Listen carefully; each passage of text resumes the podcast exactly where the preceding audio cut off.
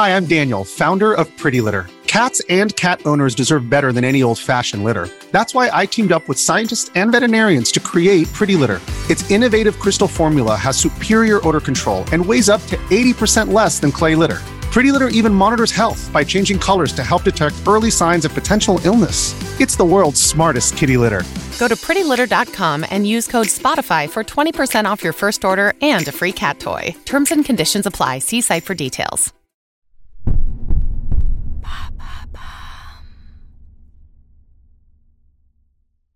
André Casse, le veuf accusé à tort, épisode 1. André Casse avait tout.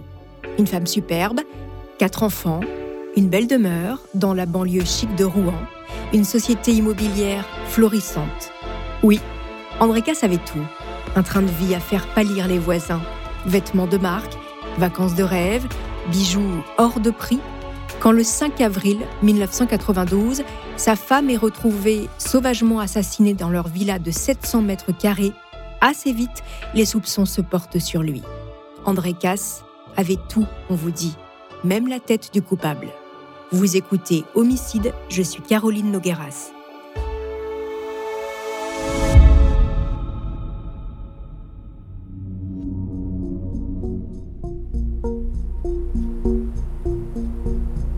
5 avril 1992. C'est un dimanche de printemps à Anneville-en-Bourville, petite commune à 25 km de Rouen. Les Casses sont tous réunis. Ils viennent de finir de déjeuner. Il y a André, le père, 40 ans, promoteur immobilier qui a réussi. Sylviane, la mère, une quadra gracile et blonde aux faux airs de Mireille d'Arc. Ils ont quatre enfants. Nathalie, 21 ans, qui est là avec son mari, Julien, 14 ans, Jérôme, 12 ans, et le petit dernier, Aurélien, 2 ans et demi. Le repas s'allonge, on reprend un café, on peut imaginer que ça parle actualité. Trois jours plus tôt, le 2 avril, François Mitterrand a nommé Pierre Bérégovoy Premier ministre en remplacement d'Édith Cresson. Et Bérégovoy a désigné comme ministre de la Ville un certain Bernard Tapie. Pourquoi je vous raconte ça? Eh bien parce que ça résume bien l'époque. Bernard Tapie est l'idole des jeunes, le symbole de la réussite. Rachat d'entreprises en faillite, invité sur tous les plateaux télé, sans oublier l'achat de l'Olympique de Marseille qui s'est hissé en finale de la Ligue des Champions en 91. Les Marseillais s'inclinent, mais deux ans plus tard, gagnent contre le Milan AC. La réussite des autodidactes est à la mode. L'après-midi se poursuit tranquillement quand l'aînée, Nathalie, tente de convaincre tout le monde d'aller au cinéma. Elle veut voir Hook et la famille est partante. C'est le film dont tout le monde parle en ce mois d'avril 92, comme le rappelle cet extrait de l'émission Boomerang du 4 avril de la même année. Hook est très certainement le film événement de cette année, mise en scène par Steven Spielberg qui n'a pas hésité à revisiter le mythe de Peter Pan. Faut pas hésiter, faut y aller. Chez les Casses, on enfile les chaussures, les manteaux, et on se dit qu'il va falloir sans doute prendre deux voitures. Ils sont six adultes plus le petit garçon, Aurélien. Mais Sylviane, la mère, décide finalement de ne pas les suivre. Elle va rester. Elle a la flemme. Elle veut se reposer à la maison, qu'ils y aillent sans elle. André, Nathalie, son mari Laurent, Julien, Jérôme et Aurélien donc montent dans la 205 de Laurent. Il se serrent à l'arrière. Alors je sais ce que vous vous dites, ce n'est pas très prudent, mais nous sommes en 1992. Il est 15h30 quand le véhicule quitte la propriété des Casses. Direction Rouen, via le bac de Duclerc qui permet de traverser la Seine et éviter ainsi un grand détour. À 19h10, les Casses sortent du cinéma et reprennent la route. 20 minutes plus tard, à 19h30, la voiture des Casses passe la porte d'entrée de la propriété. Dès qu'ils arrivent, ils remarquent que la voiture de Sylviane, une BMW couleur dorée, n'est plus là. Une fois dans la maison, ils découvrent un grand désordre. Dans l'entrée, le sac à main de Sylviane est renversé sur la table. Jérôme, 11 ans, se précipite vers la chambre de ses parents. Il grimpe l'escalier en appelant sa mère. Pas de réponse. En bas, le reste de la fratrie est comme interdit. Les secondes paraissent une éternité quand tout à coup, Jérôme pousse un cri. À l'étage, le jeune garçon découvre l'horreur. Sa mère, Sylviane, est étendue sur le sol, trois impacts de balles dans le corps, une grosse plaie au niveau du crâne et un cordon de téléphone entouré autour du cou. Elle est vêtue d'un survêtement. Elle a les pieds nus, les yeux ouverts. Jérôme et Julien sont affolés. André sonné, incapable de bouger. On imagine le gendre tenter d'isoler Aurélien qui n'est qu'un bébé. Au milieu de ce chaos, Nathalie appelle sa belle-mère qui se charge de prévenir les gendarmes. Dans cette grande chaumière normande de 700 mètres carrés, le temps s'est figé. C'est le choc et la sidération. Les gendarmes arrivent, sont suivis par Jacques Giboin, le maire d'Ameville-en-Bourville, et le médecin de garde de la commune. Les premières investigations de la maison permettent de dessiner un scénario des événements tragiques. Il s'agit d'un cambriolage qui a mal tourné. Dans l'escalier qui mène au sous-sol, les gendarmes retrouvent des traces de sang appartenant à la victime. À côté de son corps, qui gît à l'étage, les gendarmes retrouvent une carabine Winchester 22 longs rifles. L'arme du crime. Elle appartient au couple Cass. Elle est d'ordinaire cachée en hauteur. Seuls André et Sylviane Cass connaissent cet endroit. Les gendarmes fouillent de fond en comble la maison pour tenter de comprendre ce qui s'est passé quand tout le monde était au cinéma. À la fin de la journée, leur hypothèse est qu'il y avait au moins deux agresseurs. Sylviane leur a ouvert. Pour preuve, le chien des Casses a été enfermé dans une pièce au rez-de-chaussée, comme c'est le cas lors de visites de personnes inconnues. Les meurtriers ont dû pousser Sylviane dans l'escalier de la cave, sans doute pour cambrioler la maison. Ils ont pris des bijoux, des tableaux. André et les enfants font le tour de ce qui manque avec les gendarmes. Touchée à la tête, Sylviane a perdu connaissance avant de se relever. Vraisemblablement, elle est remontée chercher la carabine. Ses agresseurs ont entendu du bruit et sont montés dans la chambre. Elle a tiré deux coups. Les deux balles ont été retrouvées logées dans le mur. Ensuite, et ce n'est qu'une hypothèse, l'un des agresseurs a arraché le fil du téléphone pour tenter de l'étrangler, tandis que l'autre l'a désarmé avant de la battre de trois balles dans la poitrine à bout portant.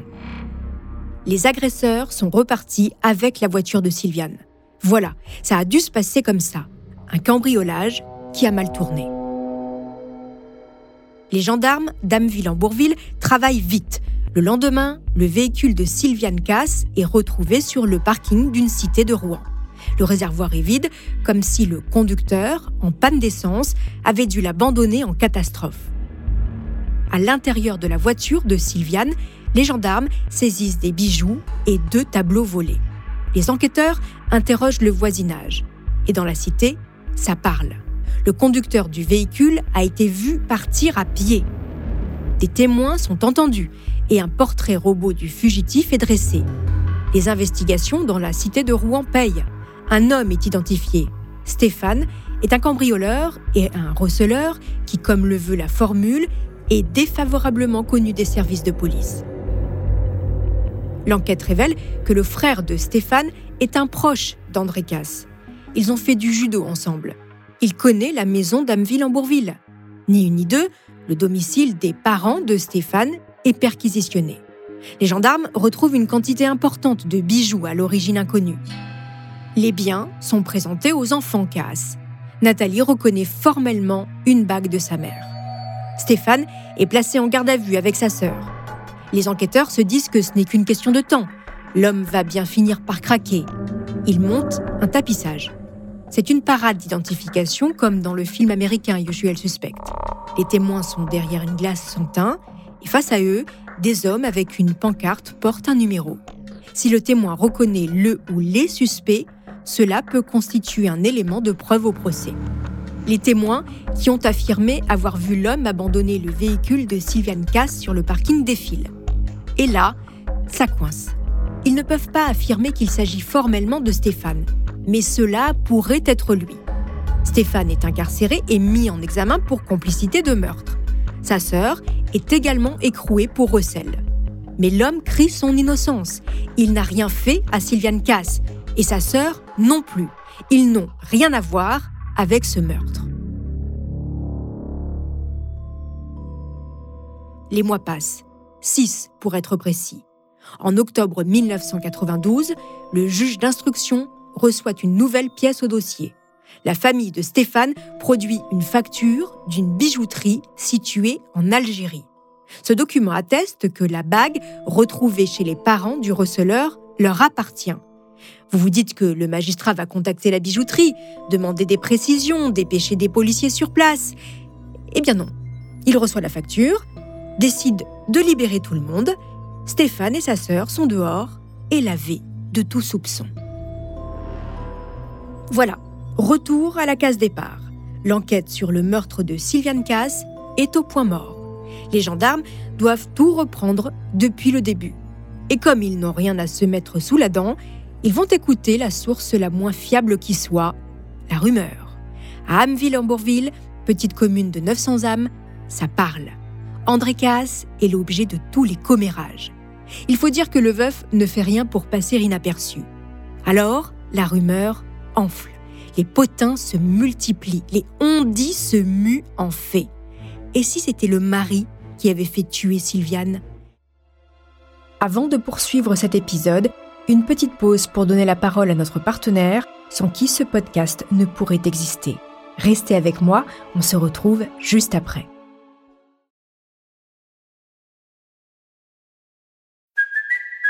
Kaylee Cuoco for Priceline. Ready to go to your happy place for a happy price? Well, why didn't you say so? Just download the Priceline app right now and save up to 60% on hotels. So, whether it's Cousin Kevin's Kazoo concert in Kansas City, go Kevin, or Becky's Bachelorette Bash in Bermuda, you never have to miss a trip ever again. So, download the Priceline app today. Your savings are waiting.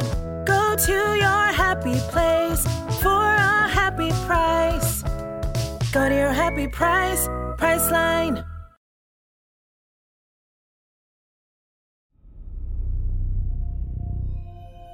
André Casse est né le 20 novembre 1951 au Maroc. Il a 17 ans quand il croise la route de Sylviane Grutois à Rouen. Lui est champion de judo et videur dans les boîtes de nuit. Sylviane, blonde, mince, les yeux rieurs et belle comme le jour. Le coup de foudre est immédiat. Deux ans plus tard, naît leur premier enfant, Nathalie. Ils se marient en 1973. C'est cette année-là qu'André Casse fait ses premiers pas dans l'immobilier. L'homme a du bagou et une aisance qui font de lui un vendeur hors pair. L'argent commence à rentrer. Les casses s'embourgeoisent. Nous sommes dans les années 80, la réussite s'étale. André Casse a une entreprise florissante.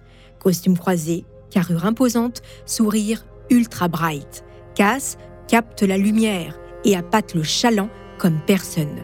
Il se met en scène pour vanter ses constructions comme dans ce spot de publicité. Regardez-la. Cette maison, nous venons de la construire. C'est un couple avec deux enfants qui va en prendre possession demain. Madame, monsieur, vous aussi, arrêtez de jeter des loyers par les fenêtres. Vous pouvez être propriétaire. J'en ai la certitude et je vais vous le démontrer. Alors, appelez-moi, appelez-nous. Au moment de l'assassinat de son épouse, Cass est à la tête de 11 sociétés de construction et de gestion immobilière il emploie 4000 salariés, dont un grand nombre de femmes.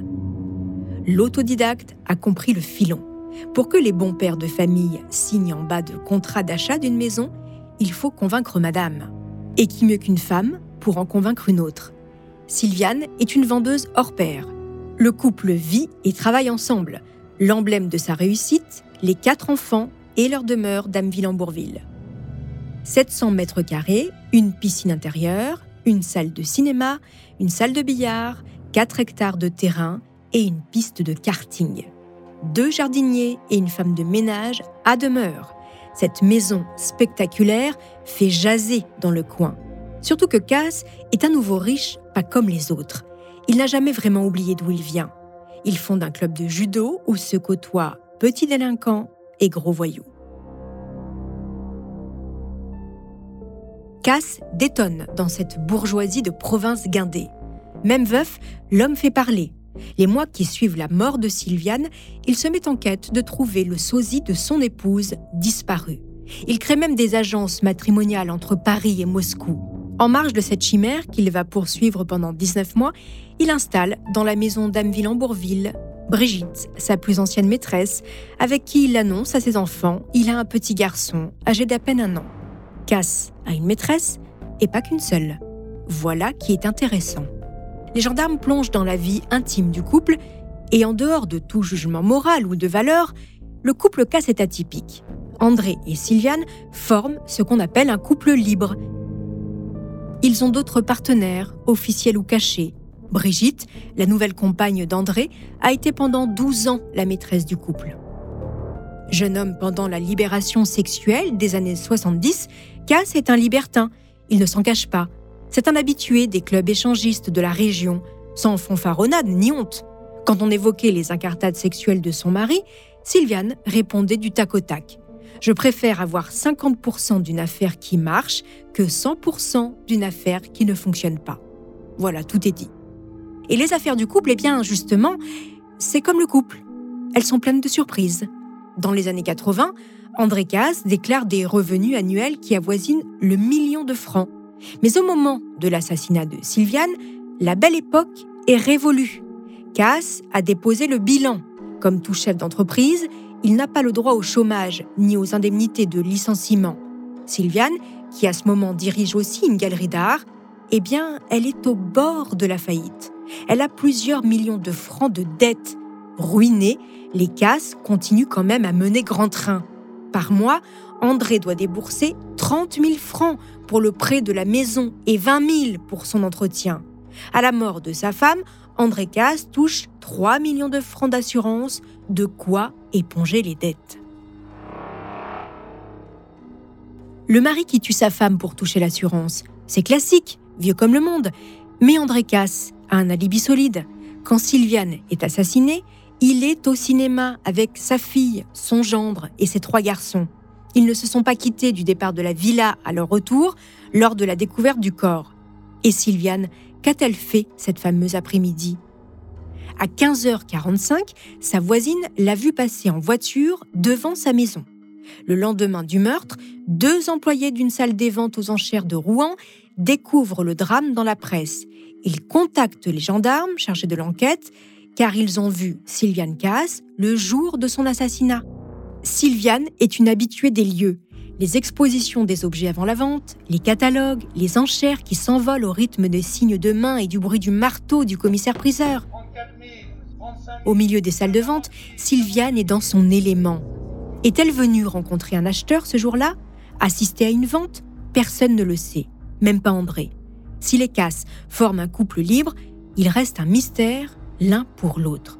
Chacun entretient jalousement et à l'abri de l'autre son jardin secret. Il fonctionne ainsi. La confiance totale n'implique pas la vérité à tout prix. Les mois passent.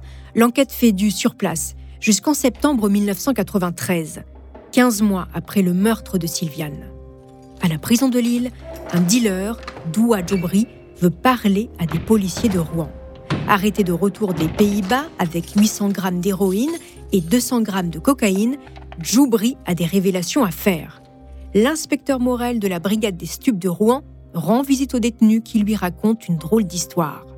Un certain Abdelmalik Mestoui, dit Malek, et son complice Driss Ouchani ont tué une femme pour le compte de son mari. Le policier fait le lien avec l'affaire Casse. Présenté devant le juge, Doua réitère ses déclarations. Il précise que les deux hommes ont été commerciaux pour les époux Cass. Trois semaines plus tard, un petit dealer, Jimmy Aubourg, est interpellé à Rouen. Il balance aussi Abdelmalik. Ce dernier l'aurait contacté pour se procurer une arme. Il devait tuer une femme pour le compte de son mari. Et il devait faire le coup avec Driss, avec à la clé 200 000 francs chacun. La PJ de Rouen insiste pour garder la main sur l'enquête. La gendarmerie est dessaisie. Le 3 novembre 1994, Mestoui et Ouchani sont interpellés et placés en garde à vue. Mais ils nient. Oui, ils connaissent Cass, mais non, ils n'ont pas assassiné son épouse. L'inspecteur Morel s'énerve. Malek nie. Morel continue de mettre la pression sur le gardé à vue le plus fragile. Il s'accroche à la version de Djoubri et menace. Donne-moi le gros juif qui a buté sa femme.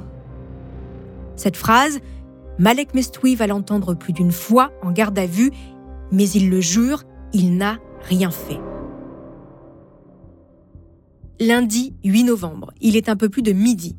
André Casse est chez lui quand il l'entend frapper à la porte. Une dizaine de policiers investissent sa maison. La cave, la chambre à l'étage, le jardin, ils fouillent partout. Cass est interpellé pour le meurtre de son épouse. Il imagine que la journée va être longue. Alors il demande une faveur aux policiers qui vont l'emmener en garde à vue. Peut-il se préparer à manger? Et le voilà dans sa cuisine, à se cuisiner deux steaks hachés et une salade. Il est comme ça, Cass, décontracté, quelle que soit la circonstance. Quelques heures plus tard, André Cass est placé en garde à vue, mais il n'est pas le seul. À la sortie de l'école, les policiers vont chercher ses deux fils, Julien et Jérôme, respectivement âgés de 14 et 12 ans. Nathalie, leur grande sœur qui vit à Paris, est également convoquée. Pour les orphelins de Sylviane, l'après-midi au poste va s'éterniser jusque tard dans la nuit. Jérôme et Julien sont mineurs et pourtant ils sont cuisinés comme des délinquants. Leur père est soupçonné d'avoir fait assassiner leur mère pour toucher l'assurance vie. Pour les enfants casse, le coup à encaisser est rude, mais comme aucun ne cède, les policiers décident de sortir l'artillerie lourde. Les maîtresses, les soirées échangistes, les tromperies, la vie sexuelle de leurs parents leur éclatent au visage. Nathalie, qui est majeure, ne s'y pas. Elle sait que le couple que forment ses parents n'est pas conventionnel, mais elle est convaincue que son père n'a pas tué sa mère. Relâchés, les enfants casse regagnent seuls leur domicile. André, lui, reste en garde à vue. Les policiers s'accrochent à la version de Djoubri, qui pourtant comporte deux erreurs de taille. La première, Djoubri parle d'une femme retrouvée dans le coffre d'une voiture. Or, Sylviane Cass a été assassinée chez elle. Son corps a été découvert dans sa chambre. Deuxième erreur. Djoubri situe le meurtre en août 1992. Il a eu lieu en avril. Ça devrait mettre la puce à l'oreille des enquêteurs et du juge. Eh bien non. Le 10 novembre 1993, par une triste journée d'automne, André Casse est incarcéré à la maison d'arrêt de Rouen avec ses deux co-accusés. Les flics du SRPJ ont engrangé de nouveaux témoignages qui enfoncent le veuf. Michel de Courcelles, la mère de Sylviane, raconte que sa fille avait peur de son mari. Elle lui aurait confié S'il m'arrive quelque chose, tu diras bien à la police que c'est André. Dans la déposition de Martine, une amie du couple, on peut lire Éplorée, Sylviane Cass s'était précipitée dans ses bras en lui confiant que pour satisfaire aux exigences de son mari, qui voulait empocher le montant de son assurance vie, elle avait tenté à plusieurs reprises de se tuer en voiture en se jetant contre un arbre. Hantée par la mémoire de ses enfants qu'elle chérissait, elle n'avait pas pu se résoudre à mettre fin à ses jours. Le personnel de Maison des Casses enfonce le clou en relatant les engueulades homériques dans la grande villa. Devant le juge, André Casse ne se démente pas. Sa belle-mère, elle a été sa maîtresse avant et pendant son mariage. La déposition de Martine, la vengeance grossière d'une maîtresse et conduite qui, après l'enterrement de Sylviane, se voyait déjà prendre sa place. Quant à sa domestique, elle le traite d'obsédé parce qu'il n'a jamais daigné lui jeter un regard. Il a réponse à tout, Casse. Tous les rendez-vous devant le juge pour aborder le dossier tombent invariablement en dessous de la ceinture. Le premier avocat de Casse confiera pas une seule fois, il n'a pas été question de la vie sexuelle de mon client. Quant au mobile, l'argent, Sylviane était surendettée. Elle devait 5 millions au crédit foncier. André Casse avait fait toutes les démarches pour qu'en cas de décès, le montant de l'assurance vie revienne à la banque. Si les fonds ont été versés sur son compte, c'est une erreur de l'assureur qui confirme. Casse a réponse à tout, je vous dis. Il croit dur comme fer à la justice. Il est innocent. C'est une question de temps le juge va finir par s'en rendre compte. Alors, tel un marathonien, il tient le rythme. En détention, il souffre.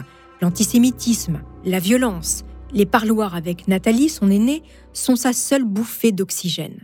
Cass s'inquiète pour ses garçons à l'extérieur, sous la garde de leur grande sœur qui n'a que 23 ans. Aurélien, Jérôme et Julien ne font l'objet d'aucun suivi des services sociaux. Ils se débrouillent en attendant que papa sorte. Dans leur cellule, les deux co-accusés du veuf, soupçonnés d'avoir fait le sale boulot, crient toujours à leur innocence. Malek et Driss maintiennent leur version. Mais contrairement à André, leur détention se passe mal. Malek fait 23 demandes de libération conditionnelle, toutes refusées. Il écrit au garde des Sceaux, au Premier ministre, au président de la République, en vain. Avant de poursuivre cet épisode, une petite pause pour donner la parole à notre partenaire, sans qui ce podcast ne pourrait exister. Restez avec moi, on se retrouve juste après.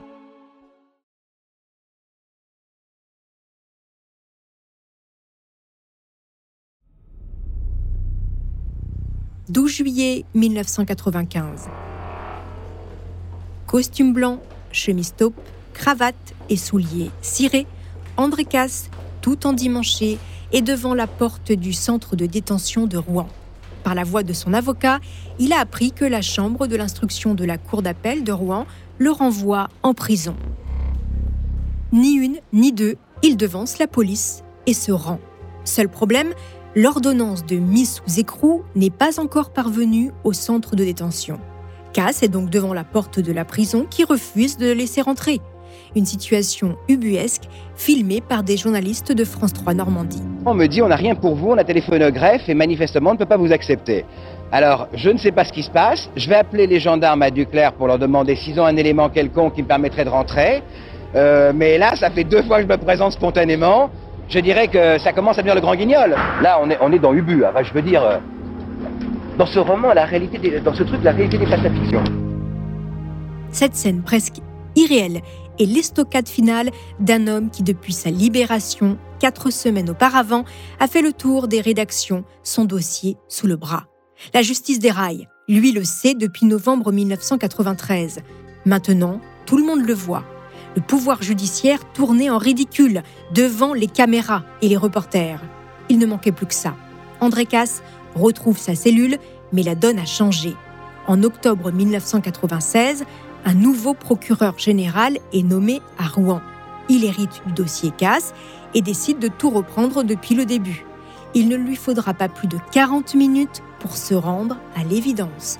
Il n'y a rien contre André Casse il ordonne sa libération sous contrôle judiciaire le 16 octobre 1996. Cette fois-ci, c'est la bonne. André Casse quitte la prison de Bonne Nouvelle.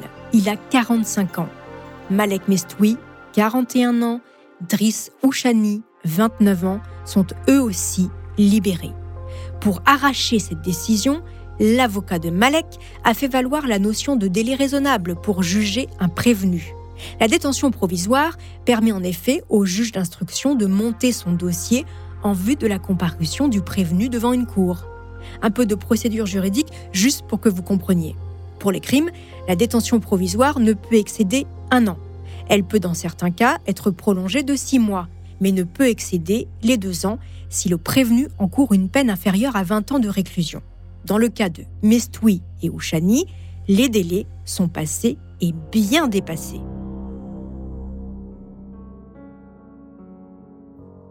André Casse a passé trois ans en détention provisoire, soit 1044 jours. Il va rester encore huit ans sous contrôle judiciaire.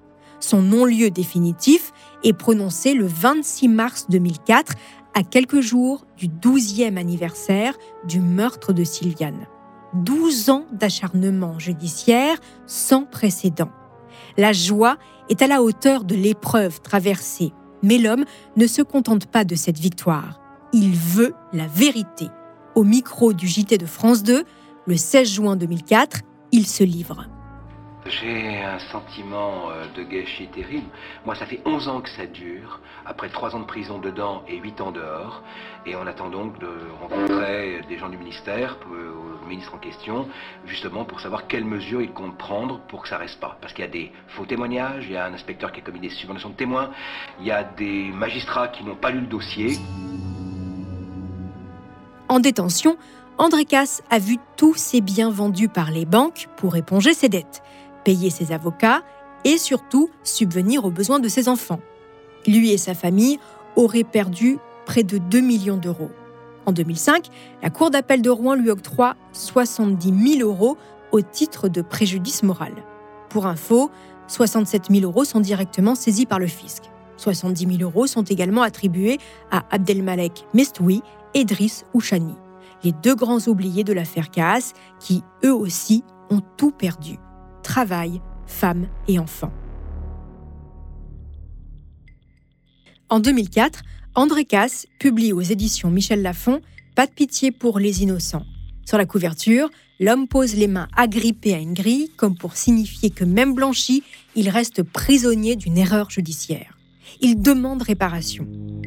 En 2005, dans l'émission Tout le monde en parle, il fait face aux questions de Thierry Ardisson, accompagné de sa fille aînée. Il a vieilli, s'est arrondi, mais le caractère est toujours là. Il parle librement de sa vie, de son libertinage, de sa folie des grandeurs, de ses dettes et de l'acharnement judiciaire. À partir du moment où on vous reproche quelque chose, euh, pour lequel vous êtes coupable. Bon, à la limite, je dirais presque que la défense est facile parce que vous avez fait quelque chose ou pas, vous savez, donc vous pouvez discuter. Mais si on vous reproche un truc totalement absurde, là c'est difficile parce que vous ne savez pas d'où ça tombe. Et en plus, la discussion est absurde, c'est-à-dire qu'on me reproche un héritage, il faut savoir qu'on refusera le sien. On me reproche un contrat d'assurance qui n'est pas à moi. J'étais devenu, comment dire, un type absolument abominable. Et là, d'un seul coup, je comprends pas.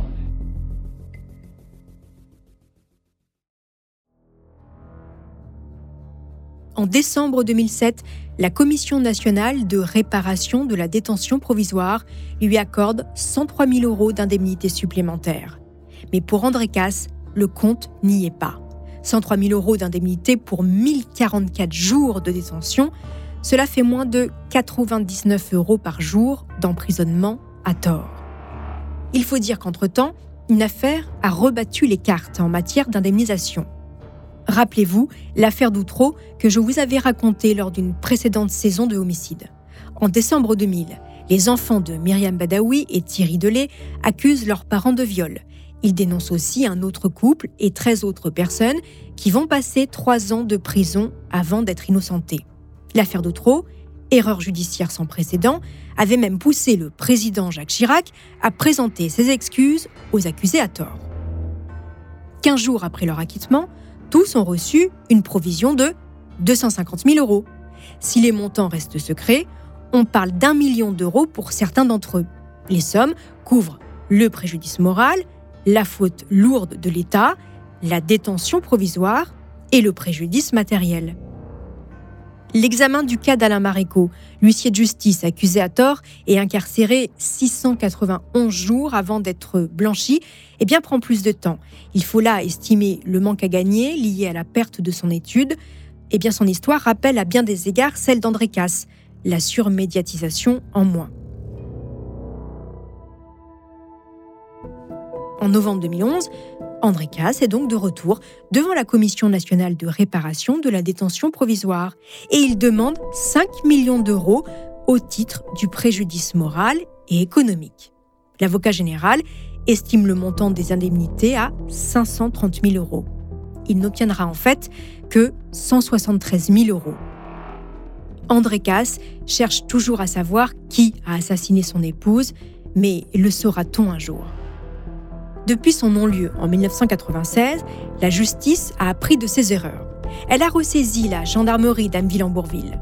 Quatre ans après le meurtre de Sylviane, les gendarmes qui reprennent le dossier ne peuvent que constater les manquements et pas des moindres. Dans la maison familiale, ils retrouvent deux douilles logées dans le mur et oubliées lors des premières constatations. Ils se rendent compte également que les empreintes de la victime n'ont pas été prélevées lors de l'autopsie. Du travail bâclé. Et puis, il y a la piste de DS, les initiales d'un homme qui figure dès le départ sur la liste des suspects. Il fait du porte-à-porte avec des lithographies, un moyen pour lui de repérer les maisons qu'il va cambrioler. Quelques semaines avant le meurtre, DS a tapé à la porte de la grande maison des Casses. Julien, le fils, se souvient très bien de cette visite. Le vendeur était très curieux du système de sécurité, l'alarme et les chiens. Dès le 10 avril 92, la piste DS, évoquée sur un PV de synthèse des gendarmes comme pas encore explorée, est enterrée. en 1997, cinq ans après le meurtre de Sylviane, et alors que son mari a déjà purgé trois ans de prison à tort, DS est incarcérée à Paris pour des vols avec violence. Avant de poursuivre cet épisode, une petite pause pour donner la parole à notre partenaire, sans qui ce podcast ne pourrait exister. Restez avec moi, on se retrouve juste après.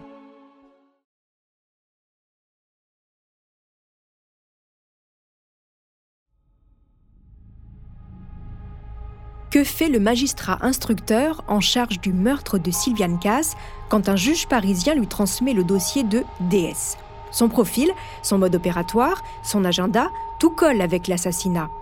Eh bien, il ne fait rien. Oui, vous avez bien entendu, rien du tout.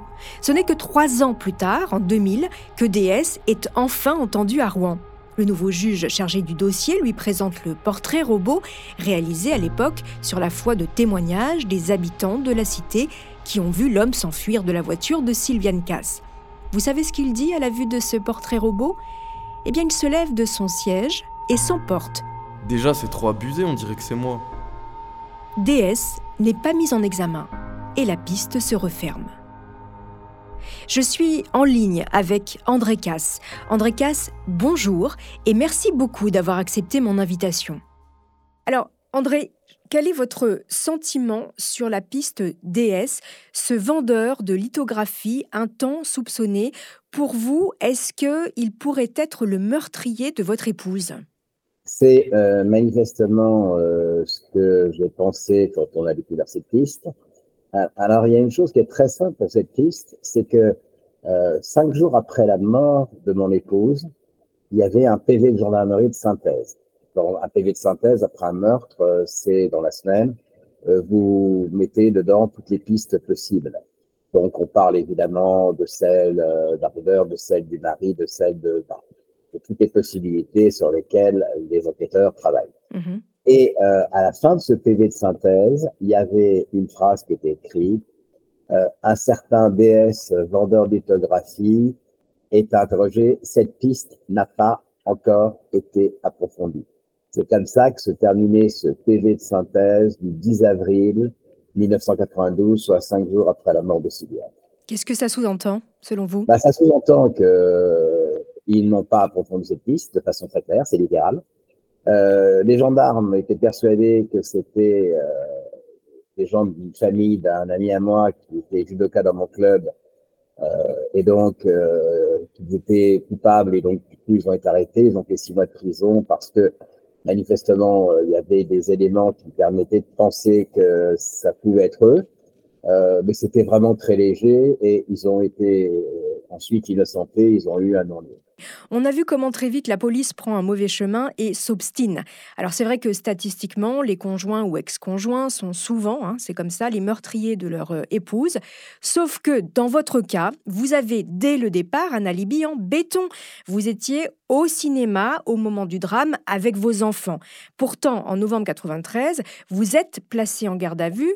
Vous vous dites quoi à ce moment-là que vous allez sortir et à quel moment vous comprenez que non, vous êtes inaudible? Quand je suis en garde à vue, évidemment que c'était pas possible de prévoir que Sylviane ne viendrait pas avec nous puisque c'est au dernier moment où elle a refusé de venir.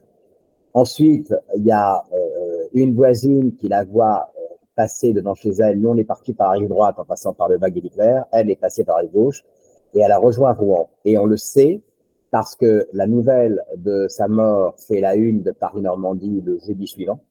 Donc, dans la même semaine, évidemment. Elle est morte un dimanche, le jeudi. Et euh, aussitôt se manifestent deux, trois employés de la salle des ventes de Rouen qui la connaissaient très bien et qui disent elle est passée dimanche. Ils ne peuvent pas se tromper parce que c'est pas 15 jours après, c'est le dernier dimanche. Elle est passée, euh, elle est venue, on l'a vu passer. Bon. Je ne savais pas qu'elle voulait à la salle des ventes. On peut le comprendre parce qu'elle avait quelques difficultés financières dans ses propres affaires et elle avait un certain nombre d'objets qu'elle a mis des tableaux en vente euh, à la salle des ventes et qu'elle voulait sans doute voir si des choses avaient été vendues et bien vendues.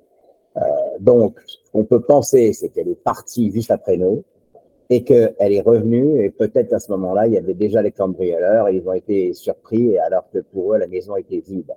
Euh, ça, je, je, pense que c'est quelque chose comme ça puisqu'elle a été profondément sous-sol. Le, le, fait que Sylviane soit partie et qu'elle était vue à la salle des ventes, alors qu'elle nous a dit qu'elle ne venait pas au cinéma avec nous. Et que plusieurs personnes l'ont vue, et des personnes totalement fiables. Une amie, elle, qui l'a vu passer avec sa voiture, les gens de la salle des ventes de Rouen euh, qui l'ont vu passer ce dimanche-là. Et, donc, on sait qu'elle est partie, qu'elle est revenue. Donc, ce que je veux dire par là, c'est qu'un assassinat, c'est quelque chose qui se prémédite. Comment voulez-vous préméditer quoi que ce soit avec quelqu'un qui doit aller au cinéma avec vous ce jour-là? Donc, euh, voilà, on n'avait pas de portable, il n'y avait rien à l'époque. Hein. Euh, donc, bah non, on on va pas au cinéma, ok, on va pas au cinéma. Et qui, elle, de son côté, part dans le quart d'heure qui suit et euh, file à la salle des ventes de Rouen pendant que nous, on est à quelques centaines de mètres de là au cinéma. Selon vous, l'aspect financier ne peut pas marcher, en tout cas, ça ne peut pas être un mobile, puisque votre femme, à cette époque, était, au moment de sa mort, était endettée jusqu'au cou. Alors, il y a un autre aspect, peut-être qu'on n'a pas beaucoup abordé, que j'ai pas beaucoup abordé dans ce podcast, c'est cette phrase Donne-nous le gros juif qui a buté sa femme. J'en ai un petit peu parlé, mais pas tant que ça. Le soupçon d'antisémitisme a plané sur l'enquête. Comment vous l'expliquez, André, vous qui n'avez finalement jamais mis cet aspect de votre identité en avant? Il y, a, il y a toujours un fond d'antisémitisme parce que la notion du gros juif, du juif et tout, ça, c'est porteur de plein de trucs. Hein. C'est porteur d'abord parce que j'étais enrobé. C'est porteur parce qu'à l'époque, je gagnais beaucoup d'argent et je vivais dans une maison extraordinaire euh, de 700 mètres carrés piscine. Et, donc, euh, le juif est caractérisé par euh, son goût pour l'argent, son goût pour les femmes, son goût pour le luxe, son goût pour les femmes de dépravation. Et donc, là-dedans, la notion de gros juif revenait et, et, et donc, j'ai jamais eu ce problème-là avec personne dans mon mmh. environnement. Je ne l'ai jamais eu non plus en prison, parce qu'il faut partir du principe aujourd'hui que quand vous êtes juif en prison, ça pose problème. Aujourd'hui, vous avez demandé une indemnisation à la justice pour une détention provisoire abusive. Votre préjudice matériel et, moral, euh, mais aussi celui de vos enfants. Est-ce que vous avez été indemnisé par la justice, André Casse? J'ai reçu au total indemnité, travail, moralité, euh, tout, morale, 172 000 euros, euros alors que M. Charpenel, euh, qui était l'avocat général auprès de la Cour de cassation, troisième magistrat français, hmm. avait demandé près de 600 000 euros. Hmm. Donc vous estimez que vous n'avez pas, vous n'avez pas été suffisamment indemnisé suite au préjudice euh, subi? Euh, aujourd'hui, nous sommes euh, près de 40 ans après euh, la mort tragique de votre épouse. On ne sait toujours pas qui l'a assassiné. L'État a mis en place une cellule pour la résolution des colcaises située à Nanterre. Qu'attendez-vous aujourd'hui de cette cellule? Est-ce que votre dossier est entre ses mains ou pas? Écoutez, ça fait 31 ans que ça s'est passé. que le dossier soit en mains, on peut l'espérer, mais ce que je veux dire, c'est qu'à l'époque, ils sont tellement partis tard sur la piste du vendeur de lithographie.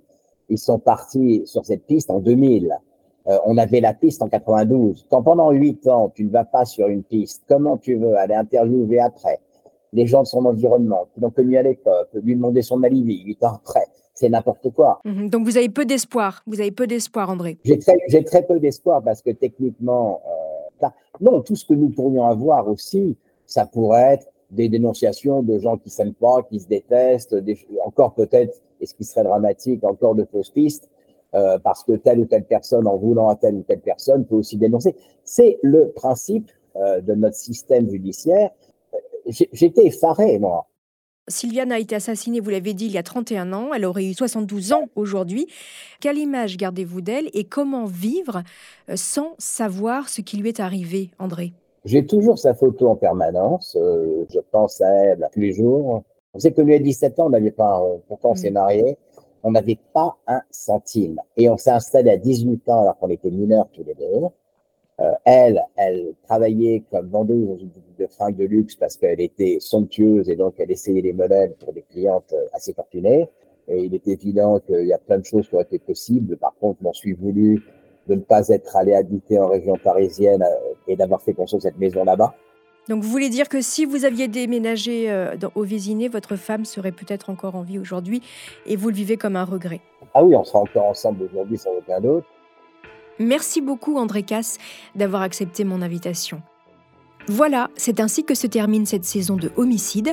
Elle a été écrite par Virginie Gage et réalisée par Jean-Gabriel Rassa. N'hésitez pas, chers auditeurs, à nous mettre des étoiles sur vos applis de podcast préférés et de parler d'homicide autour de vous.